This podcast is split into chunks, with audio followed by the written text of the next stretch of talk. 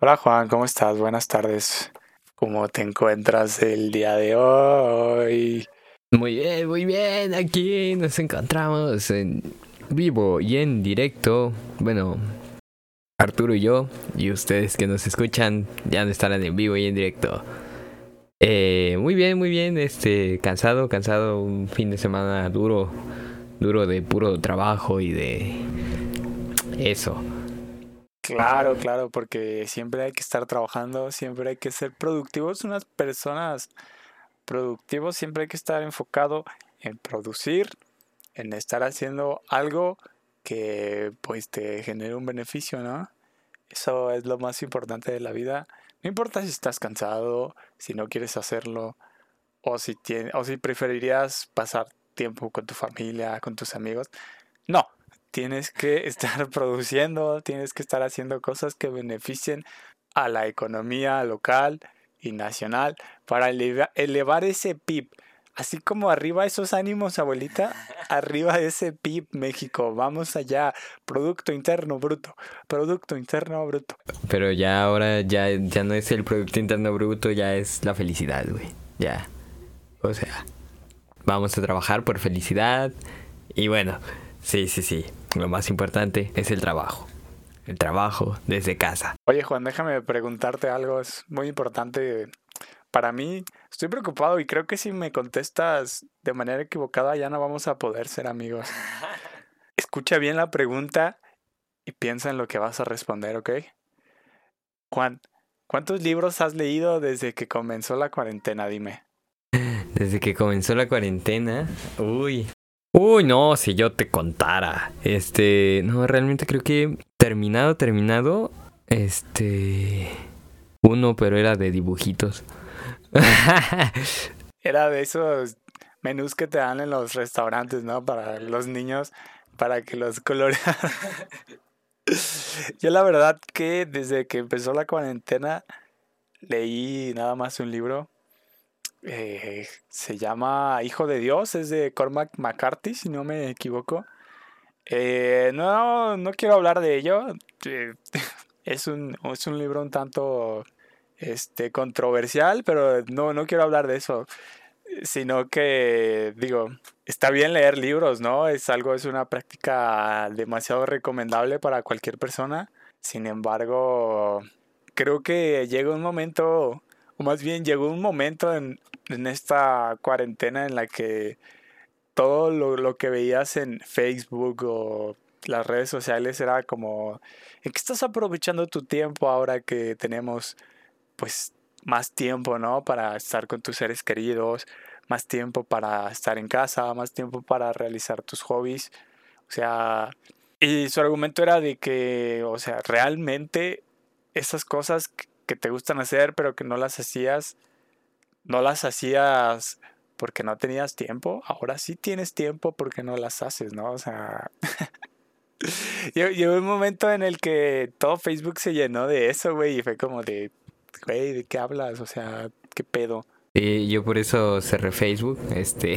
No, sí, era, era muy desesperante como ver todo el panorama. Es que, ¿sabes? También estaba pensando que, que la pandemia tuvo como sus etapas, ¿no? Porque empezó como muy ruda y, y hasta me acuerdo que hubo una artista, no me acuerdo quién, Ah, creo que fue Bárbara de Regil que empezó a subir sus rutinas y no sé qué, y alguien más le empezó a hacer de todos, ¿no? De, ¿qué onda contigo? ¿Por qué estás feliz? Y el panorama de, está así de la chingada, ¿no? Y es como de, pues es que esperaba esta morra, ¿no? Que, que al día de hoy sigamos con esa actitud, o sea, eh Sí, y, a lo que voy, bueno, con, con, esto es justo que al principio de, de, la pandemia como que se hizo muy, muy, muy, muy fuerte esto de trabajar en casa con tu tiempo, ¿no? Trabajar como aprovechar ese tiempo que según no tenías, ¿no? Pero todos estábamos muy preocupados en ese momento como para estar pensando en en producir, ¿no? En, en, dedicarse a eso. Y, y, y es como como que en esos momentos fue cuando más nos dimos cuenta, o por lo menos yo me di más cuenta de que no todos tenían ese tiempo, ¿no? De que no todos este, la estaban pasando chido y que, y que eso de decir, no, pues es que, y más que nada generalizar, ¿no? Creo que ese era el mayor problema, como generalizar de, no, pues es que si, si dices que a ti te faltaba tiempo, pues no te faltaba tiempo, sino que te faltaba disciplina, ¿no? Es como, verga, güey, o sea, te puede faltar energía, te puede faltar, o sea, estás, estás tomando un, un, un, ¿qué, será? O sea, como una aseveración falsa, o sea, no, no tiene que ver una cosa con la otra, ¿no? Sí, recuerdo que, como bien lo dices, al principio de, pues, no de la pandemia, sino de la cuarentena, cuando aquí se puso ya heavy, bueno, no heavy, digamos que ya las cosas se pusieron serias, que fue una cuarentena ya eh, pues oficial. Eh, pues dejé de ir a la escuela, dejé de ir a la universidad y por ese tiempo sí se volvió un poco tedioso la escuela en línea, la verdad. Y como dices, pues había veces en las que no tenía tanto tiempo como para hacer este tipo de hobby, ¿sabes? O sea, digamos, si quería leer un libro, la verdad estaba enfocado en, o sea, esa fue mi preocupación, ¿no? Estaba enfocado como en, ah, tengo que hacer tres proyectos y ya no tengo tanto tiempo y no le estoy entendiendo, a, no le estoy entendiendo bien cómo realizarlo, no estoy, eh, no estoy seguro de cómo se hace o no estoy seguro de si el producto final de lo que voy a hacer va a estar bien. Entonces era eso como eh, que estaba invirtiendo más mi tiempo en eso y que aparte no tenía algo como en lo, que distraerme eh, de que estaba encerrado y luego pues era como se volvió una rutina de entre la escuela, hacer mis proyectos, hacer mis tareas, mis clases y con esto no, no me estoy quejando y diciendo, ay no, era lo peor del mundo, ¿no? Sino que simplemente eso consumía mi tiempo y digamos que pues ya no hacía de otras cosas que pudiera hacer incluso con esa misma carga, digámoslo, pero si me estuviera como distrayendo un poco más, como para despejarme y luego hacer otras cosas, ¿no? No sé si me estoy explicando. No, te estás, no, no me estoy explicando. Bueno, el punto es de que yo llegué y le pedí una pizza hawaiana, le pedí una ah, pizza mediana y pues ya me dio otra cosa. Yo le dije, señor, esto no es lo que yo le pedí.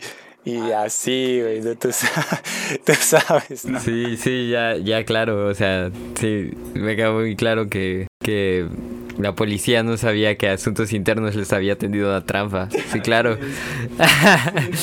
no, sabía, era una trampa, sí. todo, una trampa. Sí, sí, sí, todo era una trampa y, y bueno, este, no, no, no, no, no te, terminé de cachar, o sea, como en, en esta cosa de la escuela, ¿cómo, cómo, cómo?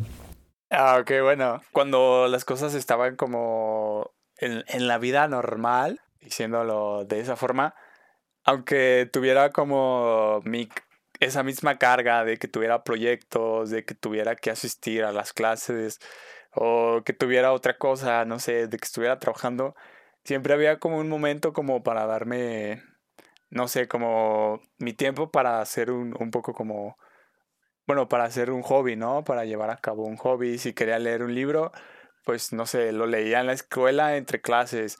O si quería hacer ejercicio, pues siempre me daba tiempo entre hacer mis proyectos, mis tareas, para hacer ejercicio, o si quería salir con, mis amigos, ¿no?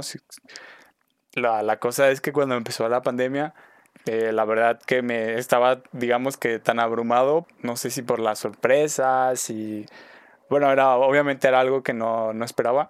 Entonces, pues eso como que mermó mi, mi productividad, ¿no? Que tan...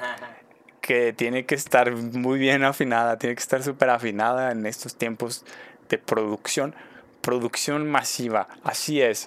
Sí, sí, sí, sí, sí, sí. Esto, esto de la producción Ah, chale, ¿no? Y nos lleva, o sea, este, esta idea de siempre estar produciendo, siempre, siempre, siempre, pues nos, nos está llevando a, a problemas tanto mundiales como, como personales, como bien dices, ¿no? Que, que, que empieza a ser un problema este solo cambio, ¿no? Este simple cambio empieza a generar como, como, ajá, como un tope, ¿no? Como, como, y empieza a haber resistencias. También eso estaba muy loco porque, o sea, a mí no me pasó, digo, yo no, no, no puedo decir mucho de la escuela porque la verdad yo estaba estudiando música eh, antes de la pandemia, pero vi que pasó eso y, y ya no me volví a escribir. La verdad dije, ah, no, no, hombre, yo, yo estoy pagando mi, mi escuela presencial, ¿no? Es como, no me voy a quedar aquí a ver qué improvisan de un día al otro, ¿no?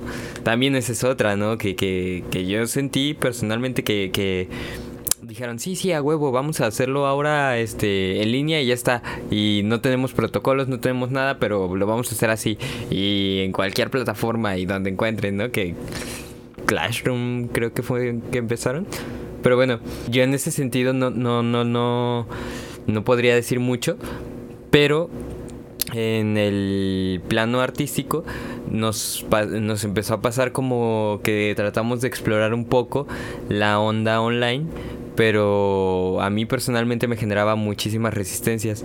O sea, esta cuestión de la productividad y demás eh, empieza a tener como cierto rechazo, cierto, sí, bloqueo a la creación, ¿no? Porque estuvimos explorando ahí como, como cómo hacerlo en línea, cómo hacer estas, como que ponernos a grabar aquí, que ponernos a grabar allá, ¿no?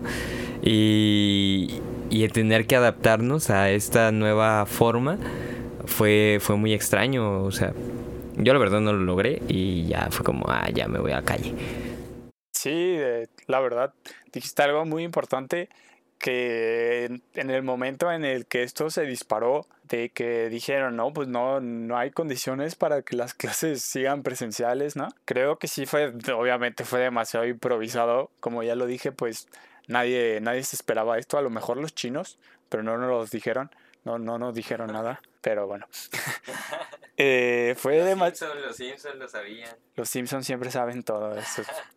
Bueno, eh, sí, obviamente fue demasiado improvisado, fue algo que se sacaron de último momento, así de, no, pues, ¿le seguimos? Sí, ¿cómo le seguimos? No, pues a ver qué sale. Por eso, al menos en la Universidad de Guadalajara, eh, se mostró, digamos que desde cierto punto muy flexible, como de, no, pues si no pudiste llevar a cabo tu semestre, o bueno, más bien si no pudiste concluir tu semestre de manera satisfactoria, vas a tener estas cosas, vas a tener como un tiempo de recuperación, etcétera, etcétera.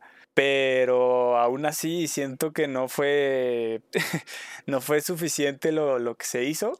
Creo que desde mi punto de vista, obviamente cada quien tendrá su opinión, lo que se tuvo que haber hecho fue haber parado ese semestre y terminarlo no sé, de una manera mejor planificada, aunque creo que no sé si hubiera sido lo mismo. bueno, no sé, la verdad. Yo sentía en aquel momento que lo mejor era parar el semestre y seguirlo en otro tiempo de manera pues más organizada, mejor planificada, etcétera, etcétera. Pero bueno, pues ya el, el, semestre ese ya se acabó, ya inició uno nuevo.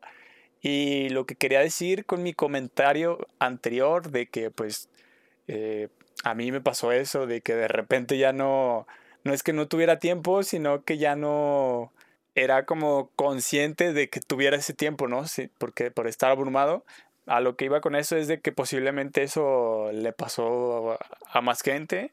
Eh, llegué a escuchar o personas que me platicaban así como de, güey, pues la neta me siento estresado, me siento con un chingo de ansiedad. O sea, me imagino que pues... Eh, no, no me imagino. Es obvio que las personas vivieron este confinamiento de manera distinta, ¿no?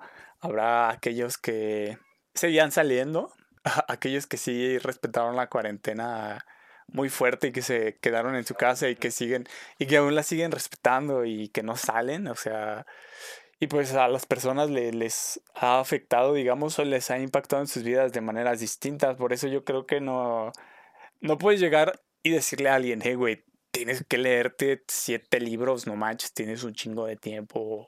O, güey, no mames, ¿cómo que no has aprendido inglés en, este en todo este tiempo que has tenido, no? O sea, la neta no... Por eso cuando el Facebook se llenó de todas esas cosas y me dio un poquito de asco, un poquito de cringe, como de, güey, neta, creo que no son los tiempos no es un campamento de verano, güey, al que vamos todos a aprender. Así de, sí, sí, vamos todos a aprender, obvio. Obvio, es el mejor tiempo para aprender. Entonces, sí, nada, la neta. No sé quién, a quién se le ocurrió eso, no sé, no sé si fue a algún coach de, de, de estos de vida que, pues, ya sabes, estos que abundan, que eh, sí, se, respeta lo que hacen, ¿no? Pero la neta, hay ciertas cosas que pues al chile no, no van. Esa para mí fue una cosa que, que, estaba muy fuera de lugar y pues eh, cada quien tendrá su opinión. Sí, fíjate, con esto que mencionas de, de la bandita que, que, que te dice, tienes que producir y tienes que crear y tienes que estar haciendo...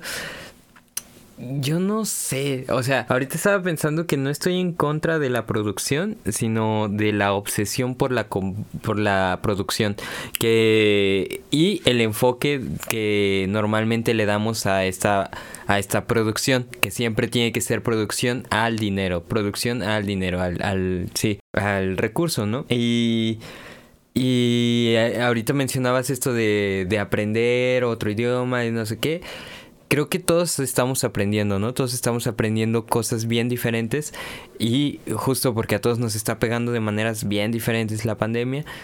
Y, y a eso, ¿no? O sea, nos estamos aprendiendo a adaptar, estamos aprendiendo a, a, convivir de maneras diferentes. De repente, estas relaciones parasociales se volvieron muy comunes. O sea, antes, antes yo me imagino, o por lo menos a mí no me pasaba tanto que, que escuchara tantos podcasts, ¿no? O que viera tantos videos en YouTube. Pero ahora pues es como, para mí es muy, muy, muy, muy común desde hace como tres meses, ¿no?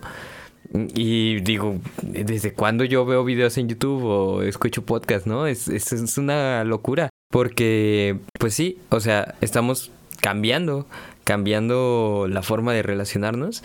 Y es a partir de este aprendizaje, ¿no? Que eso ah, pues también es producción, ¿no? Es como... Eh, más que producción es productivo. O sea, productivo este nuevo aprendizaje. No es como que nos queremos con las relaciones parasociales, sino que es interesante verlo. Eh, perdón que te interrumpa, pero ¿qué son las relaciones para paranormales, güey? ¿Qué son las, las relaciones paranormales? ¿Qué es eso, güey? Relaciones parasociales, eh, bueno, soy muy malo dando explicaciones, entonces lo voy a buscar en Google. Uy, no sabes, para mí que se inventó. Son puras mentiras las que está diciendo. No, es que siempre, siempre me causa conflicto como explicar estos, estos, estos, estas definiciones y es como... Ah, mm. en este tiempo en el que Juan se pone a buscar qué son las relaciones parasociales, que se lo inventó, la verdad, este Juan se inventa un montón de cosas. ¿Cómo están ustedes? ¿Qué tal el día de hoy? ¿Les va bien? Espero que les vaya bien, ¿eh? Échenle ganas a la vida, hay que echarle ganas, hay que ser felices, ¿a poco no? Eso es todo. ¿Y tienen, ¿tienen novia? ¿Tienen novio? ¿Qué hacen? ¿Qué hacen en su tiempo libre? 40 cosas que hago en mi tiempo libre. Leer, llorar, leer otra vez, leer algo triste, escribir algo triste. Bueno, eh... bueno, Juan ya encontró lo que estaba buscando. Aquí vamos. No encontré una definición como tal, eh, pero uh, óyeme. no existe, ya que les dije, Juan se inventó esas cosas. No, o sea, yo quería encontrar algo más técnico, algo más como la relación parasocial viene de bla, bla, bla.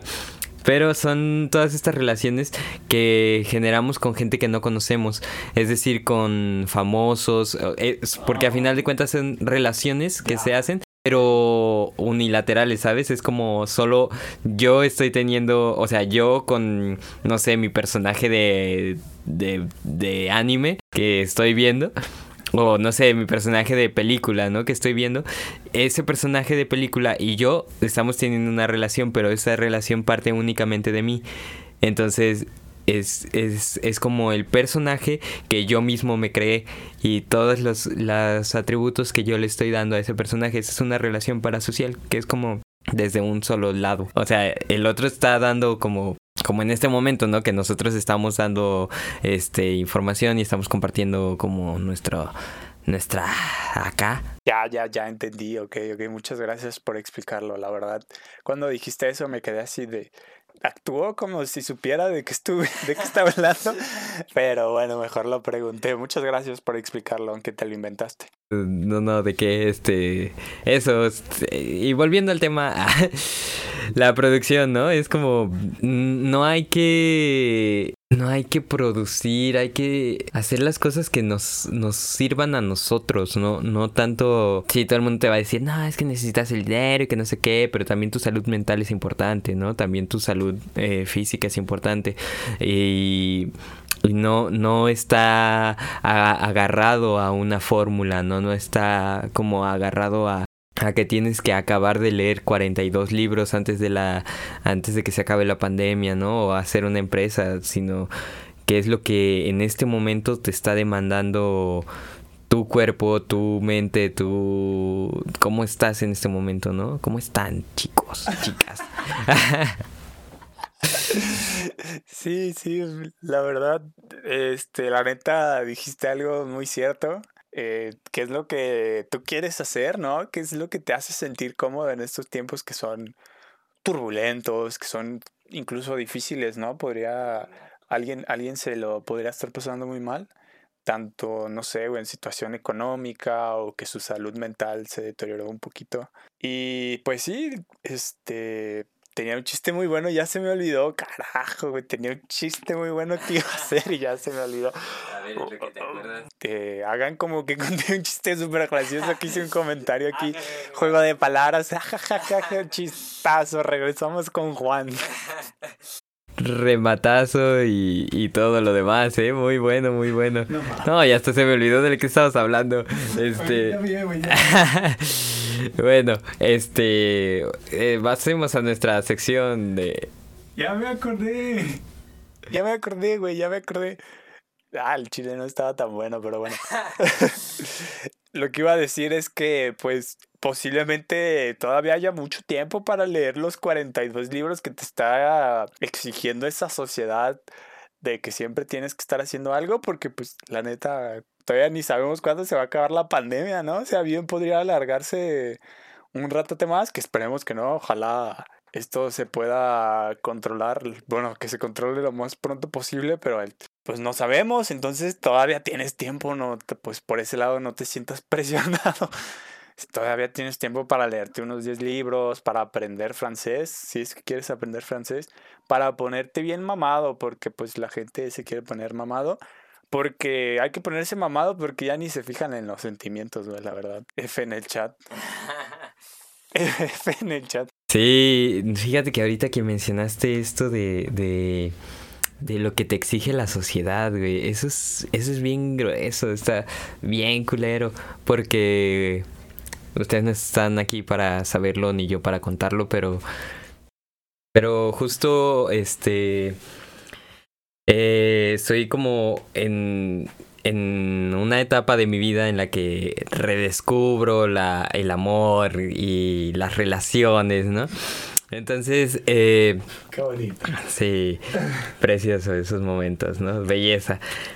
Y bueno, en, e, en estas cuestiones de las relaciones amorosas es bastante claro, ¿no? Bastante claro la, lo que la sociedad te exige, lo que la sociedad te, te empuja a, a cumplir, ¿no?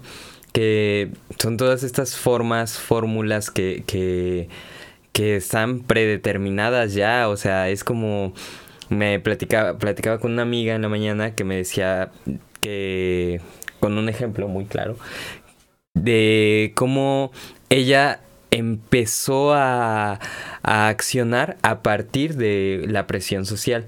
Es decir, ella tenía, tenía a su pareja en turno y, y esta pareja eh, tenía Tinder, ¿no? Y pues para la morra no era ningún problema, ¿no? Pero pues cuando lo empiezas a platicar y lo empiezas a comentar, es como toda la banda te dice, no, güey, es que eso está mal y si no manches y te está engañando y que no sé qué, ¿sabes? Y, y entonces te empiezan a llenar de telarañas la cabeza, ¿no? Y la morra pues terminó con, con, su pareja en ese momento, ¿no? Fue como, no manches, es que por qué y no sé qué. Pero a final de cuentas, ¿sabes? Ella, a ella no le afectaba, ¿no? Y me lo dijo después, me dijo, pues sí, o sea, en realidad a mí no me estaba haciendo ningún daño, porque en realidad pues lo que él estaba haciendo era como satisfacer eh, su necesidad emocional en ese momento que era lo que todos hacen en Tinder, ¿no? Que es potenciar o, o, sentir aprobación de desconocidos, ¿no? Como los likes y demás. Entonces, ¿a qué voy con todo esto? Que la misma presión social se aplica para, para la producción. ¿no? Que es como te exigen, te exigen, te exigen y no es que si no si te estás rascando la panza eso no es productivo. ¿Por qué no es productivo sacarme la basurita de la panza, no? O sea, a mí me late sacarme la basurita de la panza, del ombligo, ¿no? No sé, es como, güey, o sea, que, que no te esté generando a ti un beneficio directo como persona, no es mi problema, ¿no? Es, es, es, es, es el absurdo de, de, de, de siempre querer eh, que alguien obtenga algo, que podríamos pasar ya directamente a la meritocracia, ¿no? Creo que estoy, estoy muy de acuerdo con lo que dices, porque, o sea, digamos que la presión social no solo se aplica en un ramo de la, bueno, no sé cómo decirlo, en, en cierta parte de la vida, ¿no? Sino que la presión social te podría afectar eh, de distintas maneras, vaya, o sea, ahora como lo mencionas, la presión social te podría afectar tanto como para dejar a una pareja, tanto como para elegir tanto tu trabajo o a lo que te vas a dedicar toda la vida o ahora con lo que estamos hablando, ¿no? O sea, con eso que, que está pasando en, en, la pandemia también te podría orillar, digamos, digámoslo de una forma, te podría orillar a, a cosas que tú no quieres hacer porque no te sientes cómodas con ellas y bueno, pues eh, la verdad estoy de acuerdo con lo que dices. Simplemente yo creo que llega a un punto en el que debes decidir realmente qué es lo que pesa más, ¿no? Ponerlo en una balanza, si lo que está diciendo la sociedad o lo que están diciendo las personas o lo que tú quieres, ¿no? ¿Qué es más importante para ti? O sea, la opinión social o, o lo que tú quieres hacer con, con tu vida o con tu tiempo libre, digamos en este caso, ¿no? Y pues para culminar el comentario de esta historia que nos acabas de comentar, pues un saludo a tu amiga, un saludo a tu amiga, aquí ya nos veniste a contar su historia. Y hablando de saludos, me gustaría mandarle un grandísimo saludo aquí a mi amigo, a mi hermano, el Science, el Science que se nos va a incorporar aquí que se nos va a incorporar aquí al podcast. Un saludo, ¿cómo estás, Science? Eh, ¿Qué tal, bandita? Bien, bien. Aquí llegando y escuchando tu bella historia acerca de tu amiga. No, y, de hecho me di cuenta de que iba a contar mi iba a contar mi historia y nada más quemé a mi amiga y ya ni conté mi historia. Pero bueno, era el punto era poner uno de los dos ejemplos, ya está. No, pero pobre de tu amiga, yo no sé, la, a mí me gustó tener una relación con tu amiga, ¿eh? está, está interesante. O sea, lo que alcancé a escuchar sobre, sobre tu triste historia, este, aquí denota más que nada la inseguridad que tenía tu amiga sobre las otras personas, ¿no? O sea, la presión social que le llegó estuvo tan fuerte que a lo mejor algo que pudo haber sido como una linda o bonita relación de, donde había pues seguridad de su parte hasta cierto punto porque no le afectaba que su vato tuviera Tinder pues se convirtió en todo lo contrario al momento de aceptar los comentarios de, de las otras personas que le decían oye güey eso está pues está mal no cuando al final de cuentas las otras personas no sabían la razón o el motivo del por qué el chavo hacía eso. A lo mejor el chavo tenía, pues lo estaba haciendo por otra cosa que nada que ver con engañarla, que alcancé a escuchar que decías que era como para buscar aceptación, incrementar su ego, inseguridades que tenía él, lo que sea. No, no, eh, yo me refería en general, que en general para eso usamos Tinder. Ah. No se engañen, no se engañen. Está chido Tinder. Pero, o sea, fuera de eso, pues pudo haber sido algo chido, ¿me entiendes? Al final de cuentas le pesó más este lo que dijeron las otras personas y se perdió de algo, ¿me entiendes? Entonces ahí donde en cualquier cosa lo puedes demostrar. Hay veces que a las personas nos funcionan ciertas cosas y a pesar de que otra gente esté en contra, pues nosotros estamos a gusto. Entonces ahí influye mucho qué tan seguro estás de tu persona como para seguir haciéndolo y decir, oye, si a mí me funciona no tiene por qué estar mal. O sea, el hecho de que hay veces que aunque 10 personas te digan algo, no quiere decir que esas 10 personas estén bien. Aunque mucha gente usa mucho ese ejemplo de la mayoría siempre tiene la razón y la chingada, pero pues no. Sí, no, eh, yo, de hecho, justo matizando el, el punto anterior también, eh, hay una frase que yo escuché de, de... Ah, no me acuerdo dónde la escuché. Este, que decía, no es sano pertenecer a una sociedad enferma, ¿no? O sea, eso es, eso es como lo que mencionas, ¿no? O sea, las 10 personas no pueden estar... Y justo el podcast pasado tuvimos otro invitado que se llamaba que, se llamaba se llamaba Alejandro Malo. Y tuve una pelea con él mientras antes de empezar el podcast en el que hablábamos de de The Boys, de esta serie de Netflix de los superhéroes. Que yo le decía, a mí me encantó en la primera temporada porque porque por lo menos yo no identificaba tanto la fórmula, que sí tiene una fórmula, ¿no? Pero ya en la segunda temporada eh, lo que le debatía a Malo era que, que ya era una fórmula, que era lo de diario. Y Malo me decía, pues sí, pero a todos nos gusta eso. Y es como, que les guste a todos no significa que es bueno, ¿no? Digo, también no, tampoco significa que sea malo, pero, pero eh, eh, normalmente es- estamos acostumbrados, ¿no? Y, y es lo que me daba coraje también, ahora poniendo este otro ejemplo. Eh, me daba coraje que, que, no, no tenemos un público muy crítico al momento de ver entretenimiento, ¿no? Y consumimos cualquier cosa, o sea, de verdad cualquier, cualquier cosa. Y estamos acostumbrados a consumir lo que sea, de verdad, lo que sea. Y, y a partir de ahí es como de los gustos y los gustos empiezan a ser muy básicos, muy sin sentido y siento que eso ocurre tanto en nuestra forma de ver entretenimiento como en nuestra forma de relacionarnos amorosamente, en nuestra forma de producir, ¿no? O sea, eh, yo siento que eh, es la misma presión social la que nos va llenando de, pues la cultura, ¿no? O sea, es la cultura que tenemos de producción, la cultura que tenemos de del bien vivir o de las filosofías que tenemos, ¿no? Que es eso. No sé si me di a entender. Como siempre te diste a entender a la perfección, Juan. No, ya, hablando en serio, este, ahora que nos desviamos, nos desviamos un poquito del tema principal y estamos hablando ya sobre la presión social y cómo hace, bueno, cómo afecta a las personas o cómo las impacta. Me gustaría hacerles una pregunta que ya quedan ustedes lo que quieran contestar o lo que quieran compartir sobre qué los ha orillado esa presión social, ¿no? O, ah, ¿Qué los ha orillado a hacer o cómo los ha impactado en, no sé, digamos, en, en algún punto de su vida, ¿sabes? No sé si tengan algún, algún, no sé, alguna historia aquí rápida que, que puedan compartir. Adelante, Sainz, invitado, invitadísimo. Ok, acerca de la presión social, ah, pues yo creo que la más reciente que he tenido, pues ni siquiera es como que me fije mucho en lo que la sociedad tiene dictaminado, pero lo recibo de alguna manera por parte de, pues, de mi familia, ¿no? Que tienen una escuela muy estricta en, en base a, a cosas que se tienen que hacer. Por ejemplo, ahorita la edad que tenemos de tienes que estudiar y luego tienes que hacer tu familia y lo que sigue, ¿no?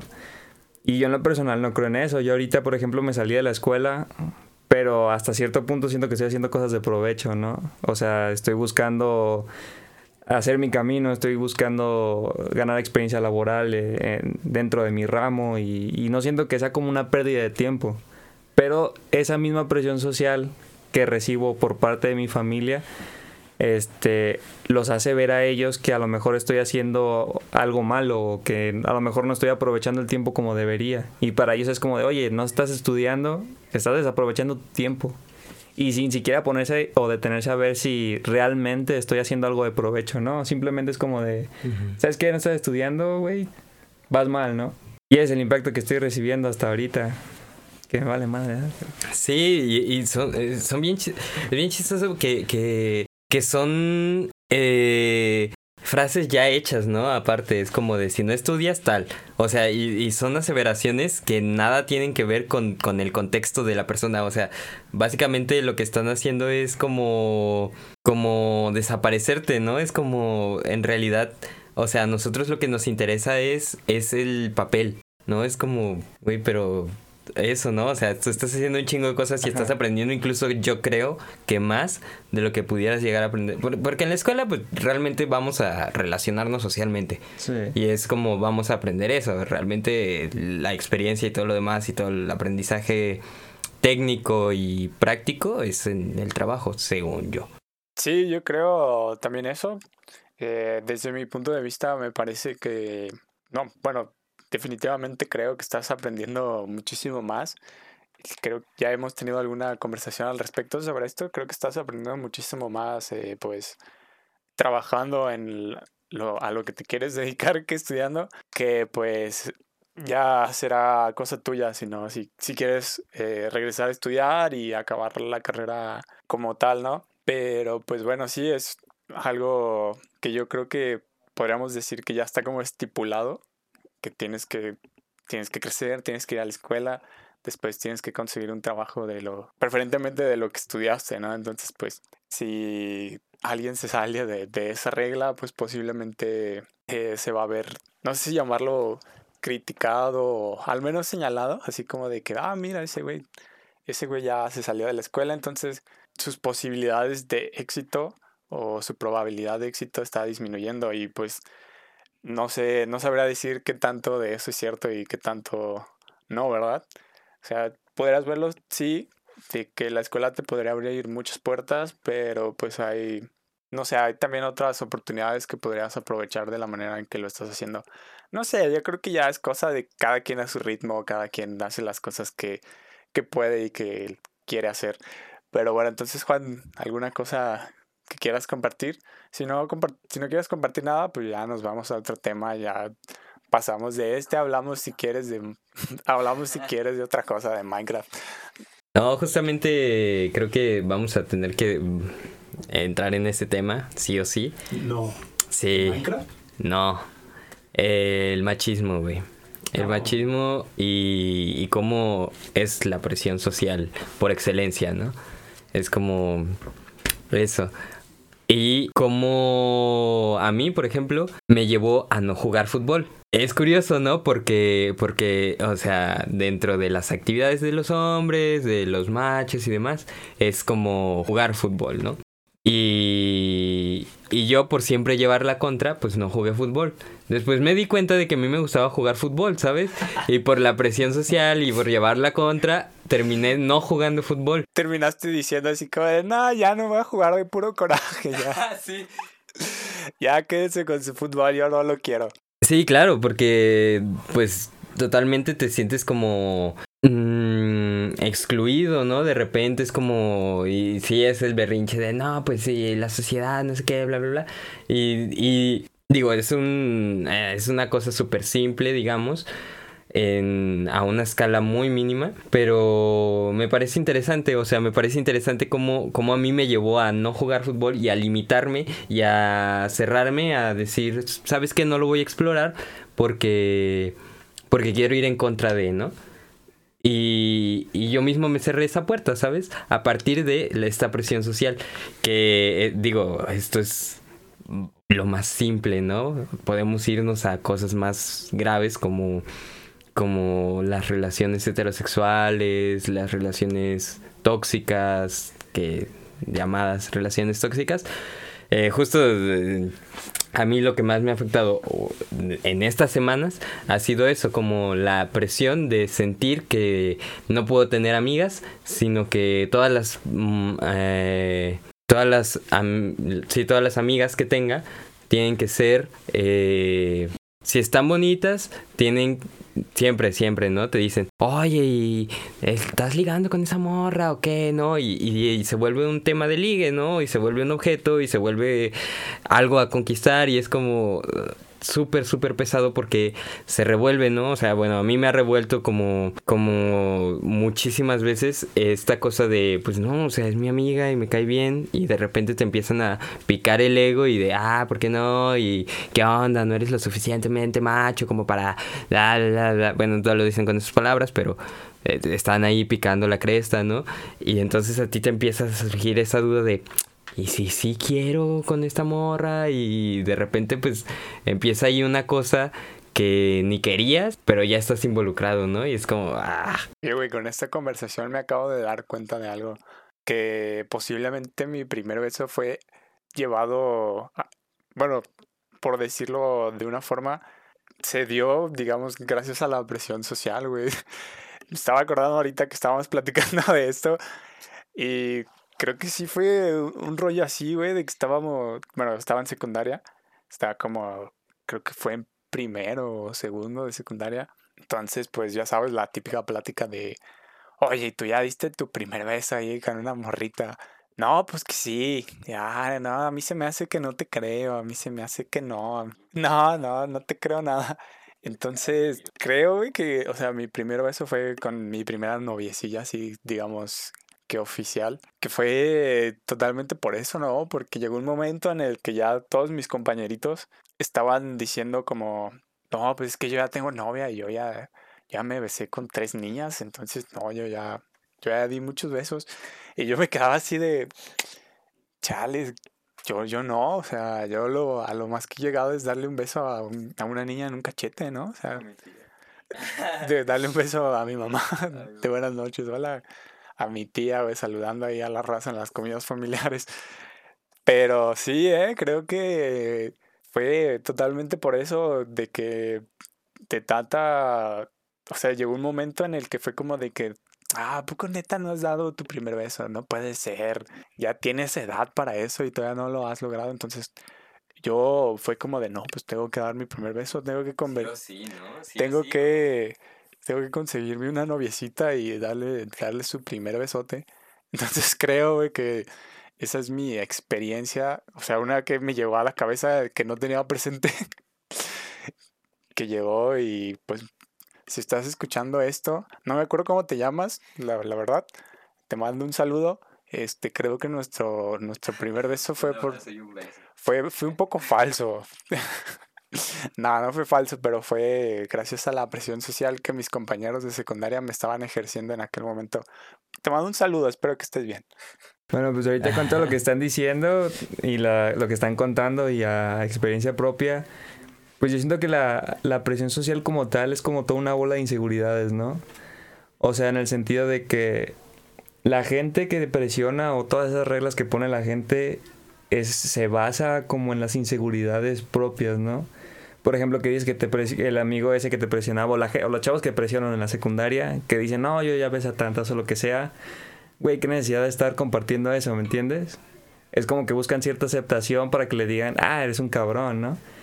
Y uno que recibe la presión social también se basa en inseguridades porque, güey, si tú estuvieras seguro de ti mismo, pues no tendrías por qué escuchar a otras personas. Pero te empiezan a hacer ruido porque eres muy inseguro, porque tienes cierta inseguridad sobre a lo mejor ciertos temas, ¿no?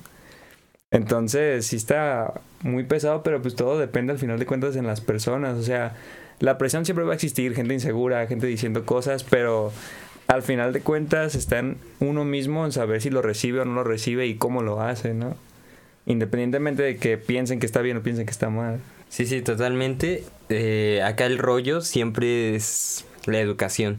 No tenemos la educación como para saber discernir entre, entre lo que es la presión social y lo que estoy sintiendo. De verdad, o sea, eh, no tenemos esa educación de saber identificar lo que estás sintiendo y, más que aferrarte, ser, ser sincero y decir, en este momento estoy sintiendo esto y, y así me siento, ¿no? Y expresarlo. Eh, porque siento que muchas veces es eso, ¿no? Como, como esto de, de, la verdad, yo no quiero dar mi primer beso, o sea, yo no quiero dar mi beso, o sea, mm, me, da igual, ¿no? Y, ser consciente de eso y, no dejarse arrastrar por todo el mar de, que, que de inconsciencia, o sea, de, de ser, in- ser inconscientes y ir nada más en la borregada y así. Y eso, o sea, agarrar el, agarrar el rollo. Y es que es eso, o sea, eres inconsciente como tal. O sea, no, no identificas qué sí y qué no. Y simplemente te dejas llevar. Pero aquí el pedo, por ejemplo, eso fue un ejemplo que diste cuando estabas chico. Pero ¿qué pasa con la gente adulta, güey? Que todavía no son capaces de identificar eso, ¿sabes? A ver, bésense. No, no, me quiere besar, güey. A ver, beso de siete, no. No, pero sí, lo que dice el buen Science es muy cierto. O sea, ahora lo pienso y es como de, bueno, sí, en en ese momento pues estás construyendo, digamos que tu autoestima. Son etapas, eh, digamos, muy importantes para construir tu autoestima. Entonces, en aquel entonces, pues sí, seguramente era muy inseguro en cuanto, en cuanto a eso, ¿no? Siempre tienes que demostrar, bueno, que no está bien. O sea, era, siempre era como de demostrar quién era como el mejor, ¿no? El más cabrón. Era como de, ah, pues si tú ya diste tu primer beso, pues yo también tengo que dar mi primer beso.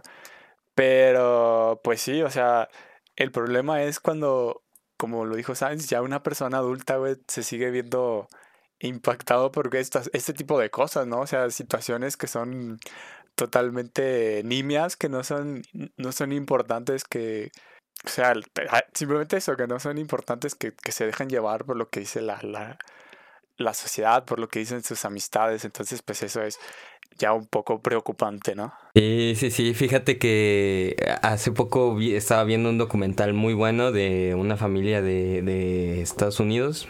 Bueno, es, es más bien una caricatura gráfica. Una. Este. Es, es- es- está muy bueno, ¿no? Porque en el documental. En el documental, este. Vemos a esta familia en diferentes situaciones. Parece que todos tienen hepatitis porque todos son amarillos. Entonces, este. Hay un. Hay una parte de este documental. En la que Lisa le rompe el corazón a Ralph. A, a Rafa, perdón. Y es, y es bien interesante, ¿no? Porque justo, pues, Ra- Rafita fue, ¿no? Sí, sí, sí. Rafita le, le da unas, unos boletos para ir a ver a Krusty.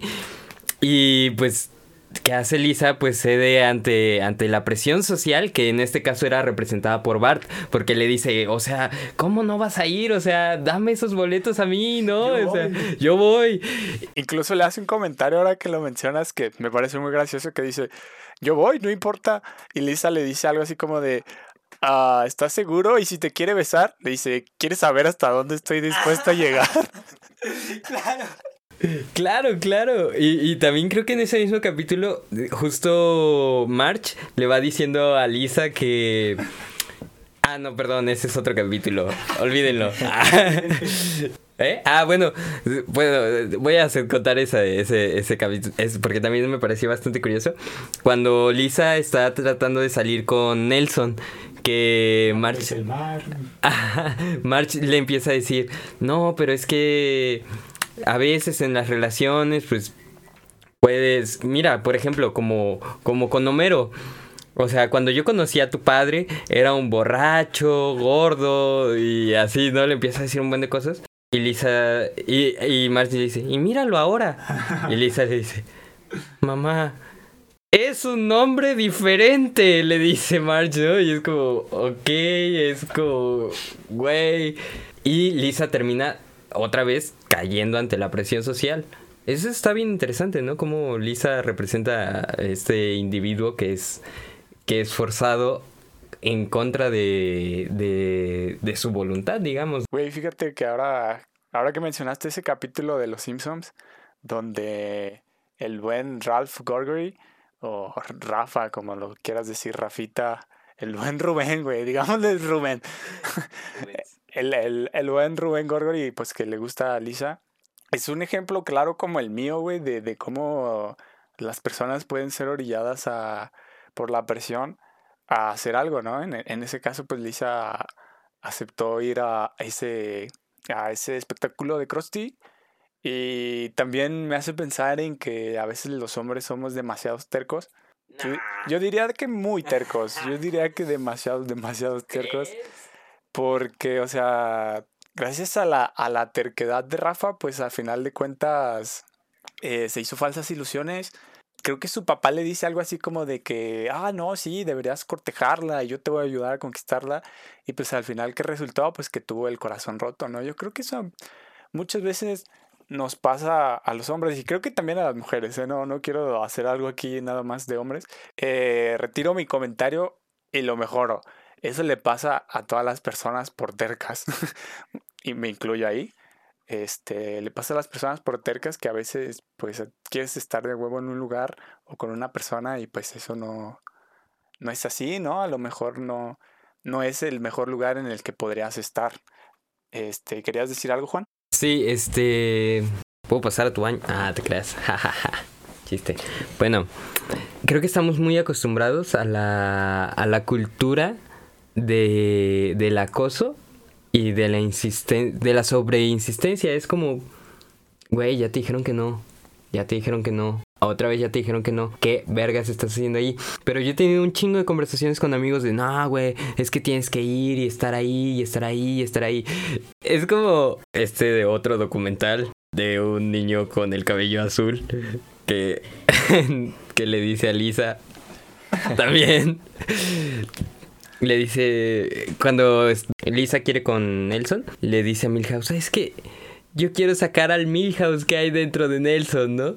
Y Milhouse, pero es que yo soy todo Milhouse. Sí, Milhouse, y a ti también te amo, pero como a una hermana. Entonces, le dice Lisa, ¿puedes entregarle esto a, a Nelson? Y Milhouse se queda pensando, bueno, quizás si hago todo lo que me dice, algún día salga conmigo, ¿no? Una cosa así. Y vuelve de su mente y le dice, sí, para eso estamos las hermanas. ¿Sabes? Es como, como, eh, como ese, ese, ese pedo de, de que se me olvidó que estaba diciendo. Ah, eso, eso, eso de estar ahí, ahí, ahí, ahí todo el tiempo, ¿sabes? Estar todo el tiempo ahí y, y todo el mundo te lo dice. Y, y, y, es como una cosa de, ¿por qué? Eh, ¿Por qué te pasa por la cabeza que si ya te dijeron que no? O que ya te dijeron que no le, no le interesa o demás. ¿Crees que más adelante o si sigues insistiendo va, o sea, violentamente, ¿no? Va a cambiar, ¿no? es como una cosa ahí de, digo, está bueno como seguir siendo amigos y demás, ¿no? No sé si me doy a entender, pero pero ¿por qué la sobreinsistencia? Yo, yo se lo atribuyo a la cultura de, de violencia en la que vivimos. Este, lo dejo ahí.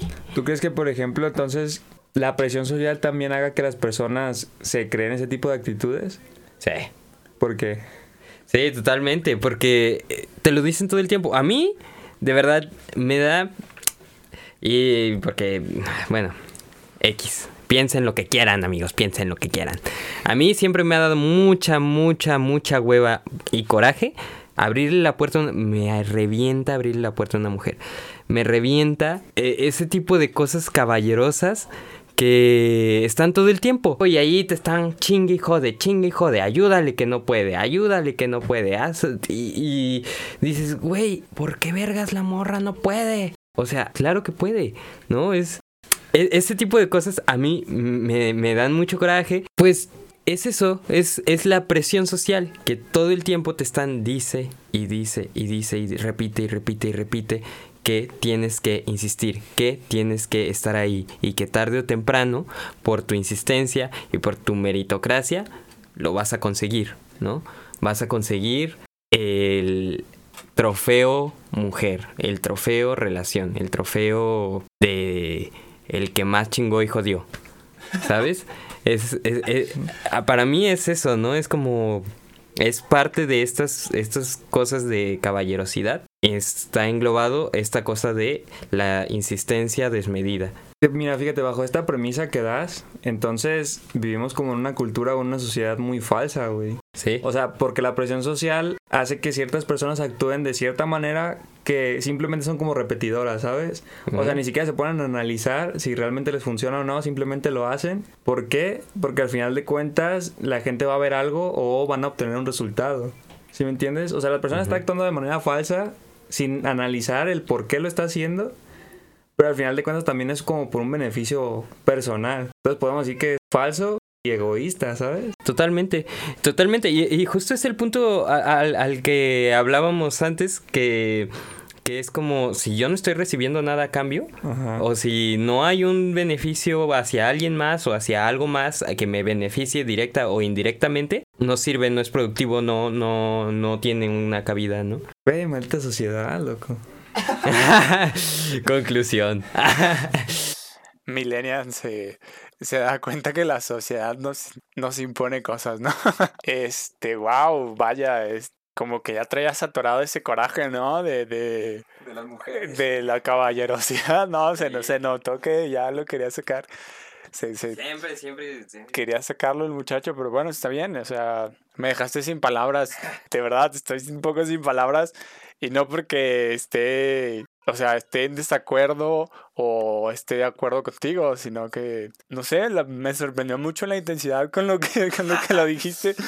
Y no con esto quiero desviar la atención de lo que dijiste, Juan. Solo estoy dando mi opinión de lo de cómo me sentí. Me pasa todo el tiempo, de verdad. Traigo un coraje. Justo ahorita traigo un coraje atorado de una situación en la que hay una chica que sabe, sabe que, que el machismo tiene sus ventajas dentro de la manipulación, que es a partir del sexo. Y no del sexo como acto, sino del sexo como hecho erótico, como todo el erotismo. Entonces la morra es sabe usar su erotismo para, para manipular y conseguir todo lo que quiere, de verdad. Es, es una cosa que siempre que veo me da mucho tristeza y mucho coraje de que digo, chale, o sea, no, no, o sea, estás reproduciendo algo que a final de cuentas te está afectando indirectamente, ¿no? Y pues eso. Pero fíjate, ¿pero tienes coraje, por ejemplo, ahí a la chava o, a la situación? ¿O a quién tienes coraje? Eh, sí, en, justo en su momento le tuve coraje a, la persona. Eh, en su momento me refiero a que cuando me pasaba con mi hermana, me daba coraje con mi hermana. Que cuando me pasaba con una morra de la secundaria, me, enojaba con esa persona. Ahora me, me, fastidia la sociedad, ¿no? Me fastidia el contexto, me fastidia que, que, esto se reproduzca. Es como... Mm, no, no tengo nada en contra de la persona, ¿no? O sea, la persona eh, está sobreviviendo como yo, como tú, como todos, ¿no? Estamos ahí viendo qué nos funciona y qué no nos funciona. Y, y ya está. Eh, lo que me choca es, es, es, que, es que estemos bien adaptados a una sociedad enferma, ¿no? Eso es lo que a mí me molesta. Eh, pues es que está muy difícil salir, o sea, vivimos en sociedad, la sociedad está como lo quieras ver de la chingada, ¿no? Pero hay también, fíjate, con todo esto que dices de tu manera de ser, de que tú llevas la contra de alguna manera, te das cuenta que también es como consecuencia de la presión social. Sí. Pues la sociedad ahí está, es más bien como de qué manera cada uno le saca el provecho y el beneficio pues para salir adelante de todo eso. Y a lo mejor no dejarse enfermar todo lo que pasa. O enfermarse, pero pues pasarla chido, ¿no? Como dices que hay gente que manipula y saca el provecho. Yo en personal, yo digo, güey, pues yo siento que es chingón, ¿no? No, no sé si me explico, porque yo, por ejemplo, conozco gente que incluso ellos lo decían, güey, es que yo no soy inteligente y tenían una presión de decir, verga, ¿qué voy a hacer? La sociedad me dice que tengo que ser inteligente. ¿Y qué pasó, güey? Pues se metieron bien cabrón al gimnasio, chavos al gimnasio y demás. Y ahorita viven de eso, güey. Y se estaba aprovechando de esa parte de la sociedad, de, de, de, de que te tienen que fijar en un cuerpo bonito y la chingada, y les está yendo bien, ¿sabes? O sea, vieron dentro del oscuro de, de todo lo que te dice la sociedad, ellos encontraron la manera de darle la vuelta a su beneficio y pues la están pasando chido, ¿no? Y siento que también eso también está padre, güey. Uh, sí, pero con ética. Yo, yo siento que está bueno porque si no caemos en, en, en, lo mismo de la mercadotecnia que no tiene ética y nada más te venden lo que jala, ¿no? Como por ejemplo la putiza que le metieron al güey de la combi. sí. eh, hicieron justo un, un, un... Ay, no. Era un, un anuncio en Facebook de, de una combi y de un analgésico contra el dolor. Ok. Ah, no, varios analgésicos contra el dolor sentados en, adentro de la combi y el güey que iba entrando era el dolor. Entonces, güey, neta te estás aprovechando, o sea, estás agarrando una situación bien culera de un contexto socioeconómico bien culero para hacer un chiste y vender. Eso es a mí lo que digo, no, no mames, o sea, eso es pasarse de verga, eso no se hace. Bueno, es has descubierto la mercadotecnia, güey. La mercadotecnia actualmente es, no sé cómo llamarla, güey. No sé si alguien nos escuche que se dedique a la mercadotecnia, pero la mayoría de la mercadotecnia es pura basura que está saliendo al momento, güey, que está como sonando en ese momento y quieren aprovechar de ello, güey. En este caso, pues fue lo de lo que tú estás diciendo, ¿no? De esa situación que pasó con el asaltante de la combi que pues recibió una golpiza una tremenda golpiza. O sea, eso, eso pasa con cualquier cosa que está de moda. Pero, pues, eh, buena plática, ¿no? Este, empezamos de un lado y terminamos al otro extremo. Nos fuimos de costa a costa. Volamos de un lado a otro y pues aquí estamos ya con madre. Creo que este es el podcast más chingón del mundo. la mejor, la mejor producción y los mejores temas de conversación y los mejores invitados, claro que sí, los mejores participantes, así es. Y un saludo ahí a mi sobrino que le está dando a la flauta bien duro. tiene, tiene talento, hay que apoyarlo.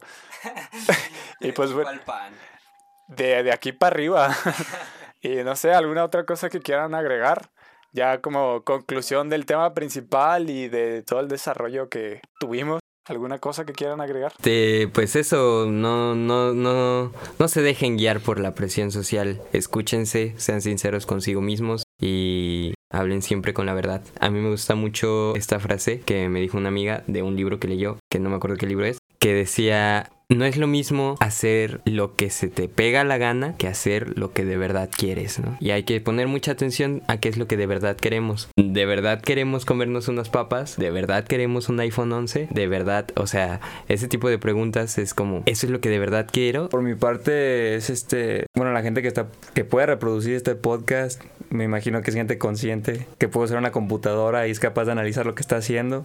Entonces, que realmente se pongan a ver qué es lo que quieren y decidan sobre qué está bien y qué está mal, ¿no? O sea, que no se dejen, que no se dejen guiar por lo primero que, le, que escuchen de las personas, incluso de su familia o de gente muy cercana, que realmente analicen sobre, ok, a mí me gusta esto, sé que está bien o sé que está mal, porque también es una pendeja eso sobre el bien y el mal. O sea, ah, uno dice, ay, güey, ¿qué, ¿qué, es lo que está bien? Güey, o sea, sabes que hay cosas que sí están bien. O sea, no, no ocupa ser muy inteligente para decir, güey, hay cosas o acciones que son buenas y hay acciones que son malas, como robar o una pendeja así, ¿no? Entonces. Robar y que te cachen, diría mi mamá. No, güey, o sea. simplemente aprender a analizar sobre lo que quieres, este, decidir qué está bien y qué está mal y en base a eso guiarte y no dejar de no, no escuchar lo que dicen las demás personas y, y sentir presión acerca de eso. Sí, como ya lo dijo Sainz, si están escuchando este podcast, cada quien rescate lo positivo de ello, si les deja alguna enseñanza o si les motiva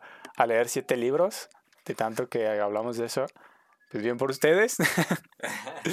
este, si no los motiva nada, pues ya es cuestión de, de, de cada quien, pero sí es este recalcar el comentario de Juan, que hagan lo que de verdad quieren hacer la presión social, la neta, no está chida. Y retomando un comentario que dije, este, pues pónganlo en una balanza, ¿no? ¿Qué prefieren? ¿Estar, quedar bien ante la sociedad o realmente la, la felicidad, ¿no? O sea, hacer algo que te haga sentir bien, hacer algo que te haga básicamente pues ser feliz. Y pues nada, estas son nuestras conclusiones a modo de exposición de escuela. ¿Qué, ¿Qué, concluye de eso, joven? ¿Y usted de lo que acaba de leer, qué es lo que entendió? y pues nada, cuídense mucho. Animó